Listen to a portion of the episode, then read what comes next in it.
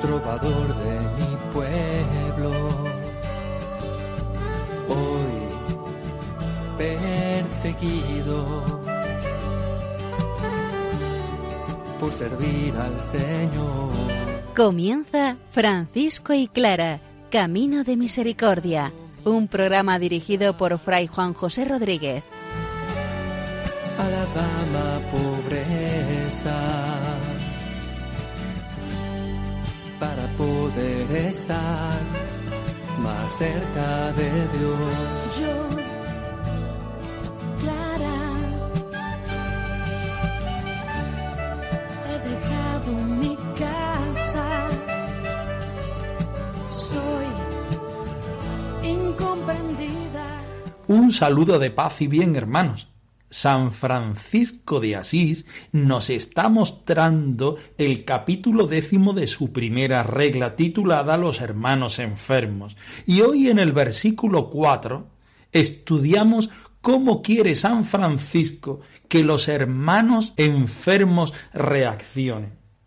Santa Clara, por otra parte, en el relato del proceso de canonización, nos cuenta hoy cómo su madre tuvo una visión cuando estaba embarazada de ella de que iba a tener una luz que alumbrara mucho al mundo. Y por otra parte, una visión mística de cómo San Francisco y Santa Clara se alimentaban del mejor alimento, el único que es el Señor. Pongámonos a la escucha de la palabra del Señor, que sea ella la que nos dé la fuerza y la alegría para andar el camino franciscano.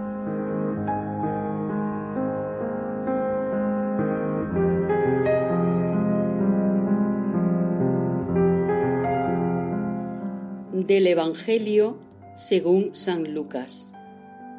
Al que te pida algo, dáselo, y al que te quite lo que es tuyo, no se lo reclames. Haced con los demás como queréis que los demás hagan con vosotros. Si amáis solamente a quienes os aman, ¿qué hacéis de extraordinario? Hasta los pecadores se portan así. Y si hacéis bien solamente a quienes os hacen bien a vosotros, ¿qué tiene de extraordinario? También los pecadores se portan así.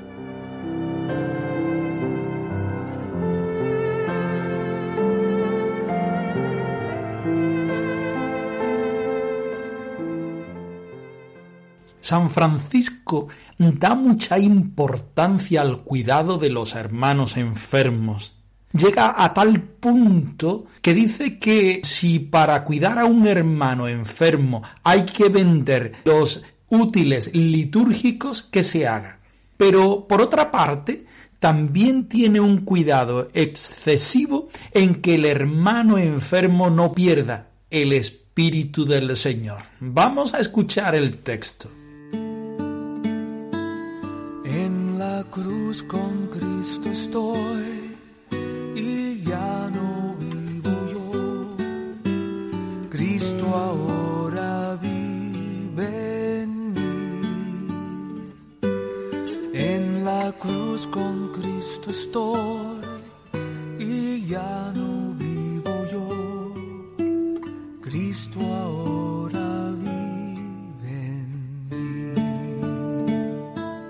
si alguno se turba o irrita, sea contra Dios, sea contra los hermanos, o si tal vez exige con inquietud medicinas, anhelando en demasía liberar la carne que pronto morirá y que es enemiga del alma, eso le viene del malo, y él es carnal, y no parece ser de los frailes, porque ama más el cuerpo que el alma.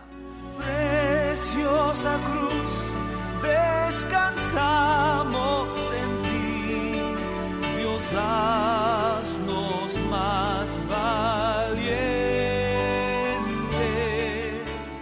El Evangelio en la versión de San Lucas es contundente. A todo el que te pida, dale.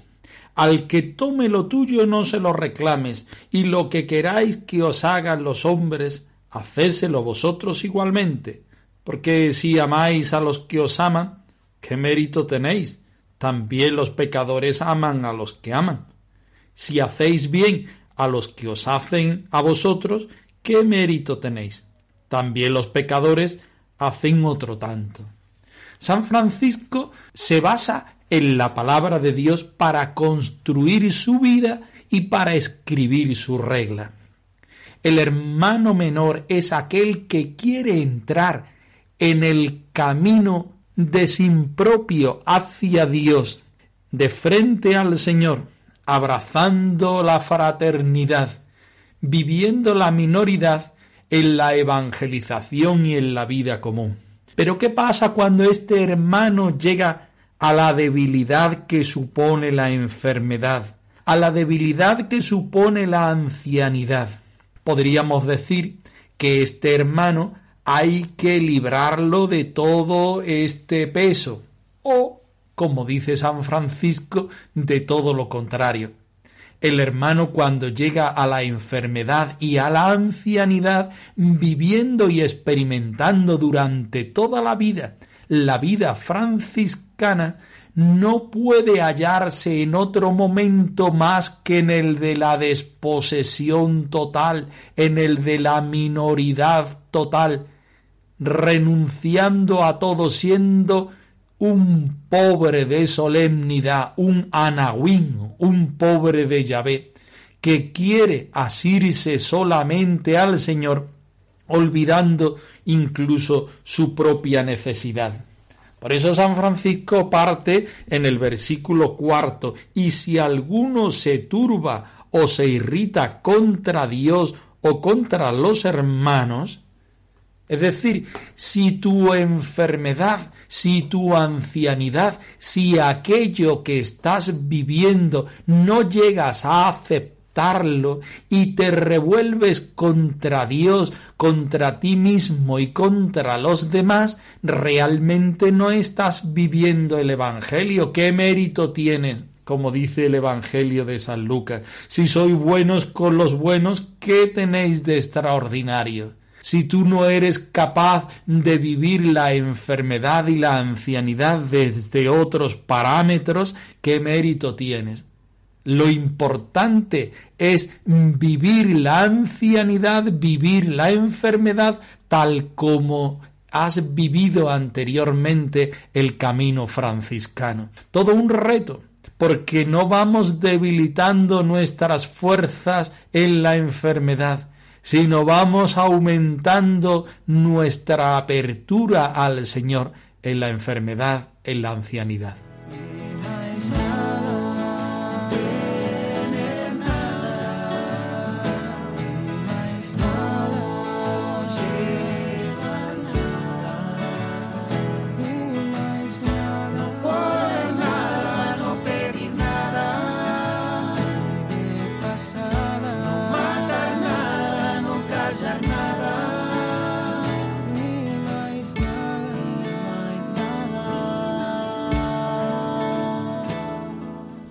El primer punto de reflexión que acabamos de tratar es la aceptación de la enfermedad y de la ancianidad como puerta para la salvación, como puerta para la felicidad, como puerta justamente para ser más hermanos menores, para ser más franciscanos. El segundo punto que viene a continuación es aquel que sin entrar en teologías de fondo podríamos llamar la lucha entre el cuerpo y el espíritu. Los hermanos no pueden estar preocupados con ansia en medicinas, en demasía por la salud de la carne, que no tardará en morir y que es enemiga del alma. Esto le viene del maligno, dice el padre San Francisco. Es carnal y no parece ser de los hermanos porque ama más el cuerpo que el alma. Decimos que sin entrar en polémica en la teología de fondo, el hermano menor va buscando siempre el bien, va buscando siempre al Señor, en definitiva, el objetivo primero y podemos decir único de la vida franciscana, de la vida cristiana, es encontrarse con el Señor. Un Señor, un Dios que es encarnado, por supuesto, un Dios que se hace carne en los pobres, en los humildes, en la evangelización, pero ciertamente es un Dios que a la corta o a la larga te encuentras de bruces con Él, en tu pobreza humana, en tu pobreza cristiana, podemos decir también en tu pobreza franciscana.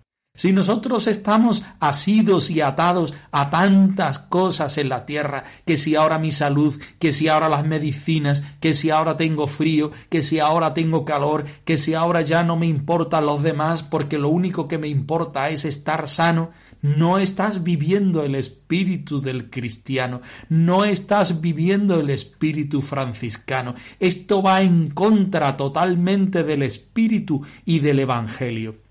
Evidentemente el cuerpo hay que cuidarlo, porque es el recipiente donde está la persona entera. No podemos olvidar nuestras necesidades y debemos cuidar el cuerpo. El mismo San Francisco al final de su vida pide perdón porque ha abusado del hermano asno, del hermano cuerpo.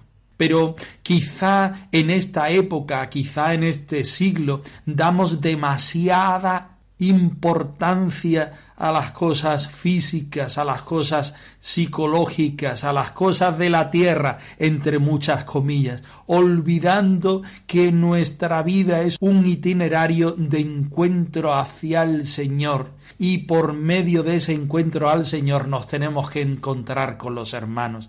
Y San Francisco subraya de todas las formas posibles que este encuentro ha de ser en la minoridad, este encuentro ha de ser en la pobreza, este encuentro ha de ser en la penitencia, es quedarte desnudo como el mismo Jesús se queda desnudo en la cruz, es entregar su vida sin quedarte para ti nada por completo, para dárselo todo al Señor, porque fue Él el que quiso darse por completo, y porque fuiste tú quien un día en tu consagración le dijiste totalmente que sí al Señor. La vida del pobre de Asís es semejante a tu vida, hermano que vives feliz, sin importar tu pobreza, que el amor hace rico al pobre, porque en él vive Dios, vive Dios. Francisco, Francisco, vive hoy en la gente que busca al Señor, en la gente sencilla y humilde, en la gente de buen corazón, que a pesar de ser pobre y humilde, nunca reniega Y en este punto podríamos volver otra vez a la reflexión de la cual partimos, la que nos hace San Lucas por medio de su Evangelio. Si hacéis esto, si sois buenos con los que son buenos con vosotros, ¿qué es lo que hacéis de extraordinario? ¿Qué diferencia hay de la vida franciscana, de la vida cristiana, con respecto a la vida de los no creyentes? Aquí nos hacemos la pregunta, ¿qué nos hace extraordinario? Creo que lo que nos hace extraordinario es darnos, porque Jesucristo se da totalmente en su vida, en la cruz, en la Eucaristía, se da completamente y el hermano menor, el cristiano, está invitado constantemente a darse. Hoy no puedo darte mi trabajo, pero te doy mi ser. Hoy no puedo darte una palabra, pero te doy mi sonrisa. Hoy lo único que puedo ofrecerte es el holocausto de mi vida en una cama. Eso es lo que te doy darse por completo, no quedarse nada para sí, es la expresión máxima y podemos decir mínima del sin propio franciscano, de la minoridad franciscana. Cuando ya no tienes nada, cuando lo has dado todo, todavía puedes darte más. con tu sí como el de María. Lo extraordinario viene también en que en que te sientas pobre, en que te sientas humilde, que seas uno más de los preferidos del Señor. Ahora sí, Señor, soy humilde. Ahora sí, Señor, soy pobre. Ahora sí, Señor, no tengo nada que ofrecerte, solamente acoger lo que tú me das. Esa es la aceptación que San Francisco habla en el capítulo 10 a los hermanos enfermos. Los hermanos enfermos deben estar cuidados, por supuesto que sí, pero ellos no pueden dejar de ser hermanos menores. Tienen que mirar hacia Dios, tienen que fijarse constante y continuamente en este Cristo de San Damián que a pesar de crucificado, a pesar de la muerte, ha resucitado. Tienen que preparar el camino de encuentro con esa hermana muerte que es necesaria, que es imprescindible. La muerte no es el final del camino, la muerte es el beso por el cual el Señor me lleva a la vida eterna. Y justamente toda la vida franciscana ha de ser una preparación, pero en el momento de la enfermedad, en el momento de la ancianidad, todavía esto debe subrayarse de una manera más grande si cabe caminar en fraternidad, porque este discernimiento, este camino no se hace solo. Si hemos vivido toda la vida en fraternidad, también en el momento de la enfermedad y de la muerte, estamos asidos a nuestros hermanos, regalo del Señor. Clara sembró otras plantas, ya en el mundo muchas son las abono con nutrientes que en el Evangelio están. Forman el mejor vivero que tiene la humanidad. Eres la mejor plantita que se riega y crece solo para Dios. Que tiene la lozanía para ser fecunda, para florecer Eres la mejor plantita que se riega y crece solo para Dios. Que tiene la lozanía para ser fecunda, para florecer. Continuamos con mucha alegría con el relato del proceso de canonización de nuestra Madre Santa Clara, la tercera testigo, Sor Felipa, hija de Meser Leonardo de Gislerio, monja del monasterio de San Damián, que declara bajo juramento lo que ha experimentado y ha vivido junto a la Madre Santa Clara. Hoy trata dos puntos que enseguida vamos a ver cuáles son. Hay una luz, la luz de Jesús, que espera por ti, que espera por mí manifestó también la dicha testigo que Madonna Clara había referido a las hermanas que cuando su madre estaba encinta de ella, fue a la iglesia y estando ante la cruz mientras oraba devotamente rogando a Dios que la socorriese y ayudase en el peligro del parto, oyó una voz que le dijo Alumbrarás una luz que iluminará mucho al mundo. Contaba también Madonna Clara que una vez, en visión, le había parecido que llevaba a San Francisco una vasija de agua caliente con una toalla para que se enjuagara las manos. Y subía por una alta escalera, pero caminaba con tal agilidad como si anduviese por suelo llano. Y cuando llegó junto a San Francisco, el santo sacó de su seno una tetilla y le dijo a la Virgen Clara Ven, toma y mama y cuando hubo sorbido el santo la animaba a chupar otra vez. Y al sorber lo que de allí tomaba era tan dulce y grato que no podía expresarlo de ninguna manera. Y cuando se sació la redondez o boca del pecho de donde salía la leche quedó entre los labios de Clara. Y al tomar ella en sus manos lo que se le había quedado en la boca le pareció un oro tan claro y brillante que se había que se veía toda como si fuera en un espejo. Te llenará de paz, te llenará de amor. Esa es la luz, la luz de Jesús. La beata Hortolana de Asís no ha sido beatificada ni canonizada nunca, aunque piadosamente se le llama la beata.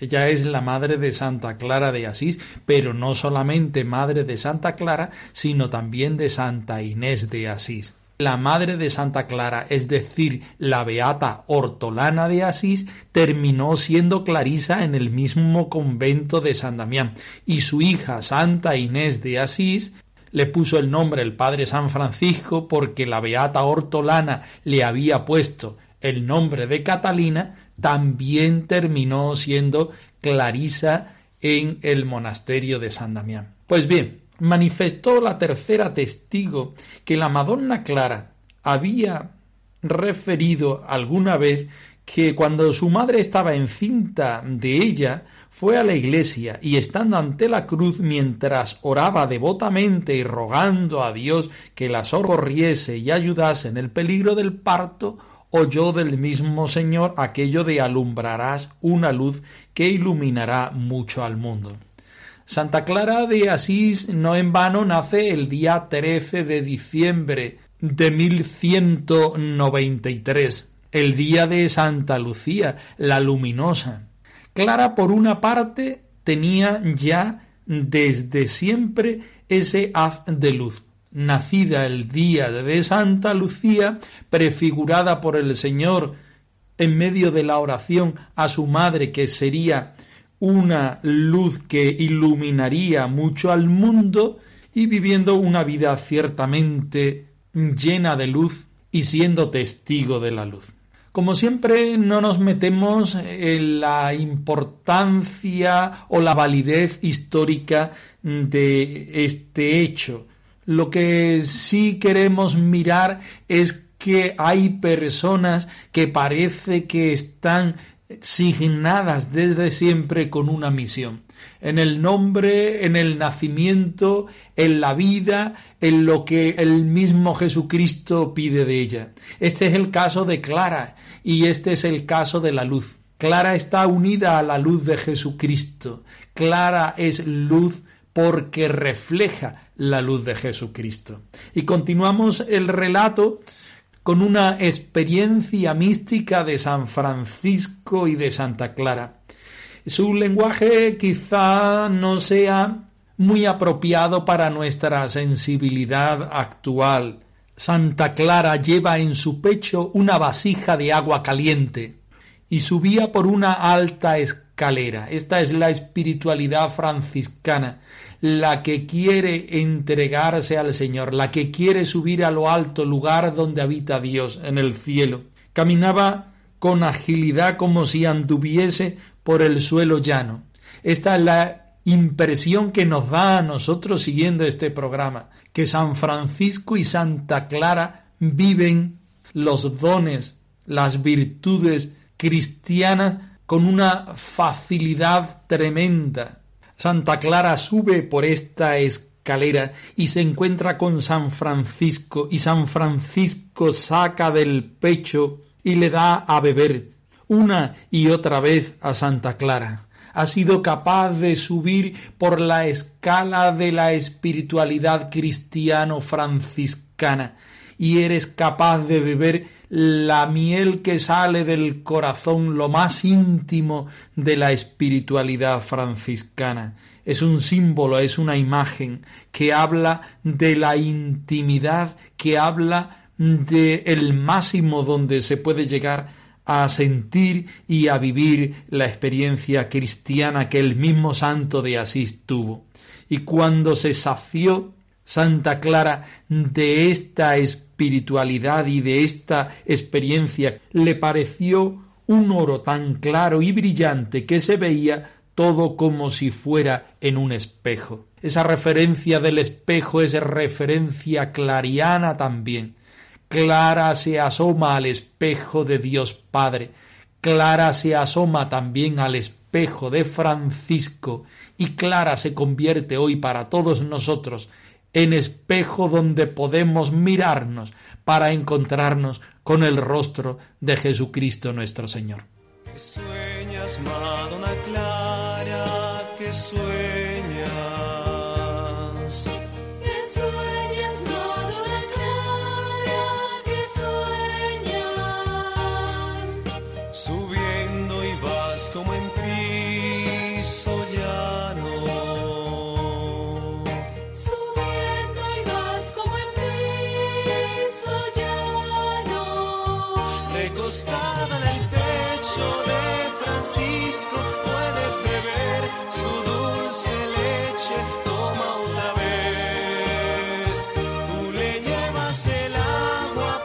Francisco y Clara arroba radiomaria.es.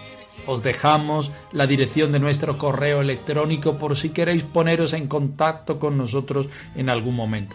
Nosotros nos despedimos no sin antes ofreceros la bendición del Señor resucitado al más puro estilo franciscano. Que el Señor os conceda su favor y os dé la paz y el bien.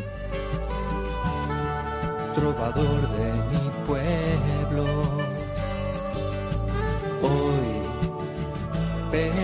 perseguido por servir al Señor.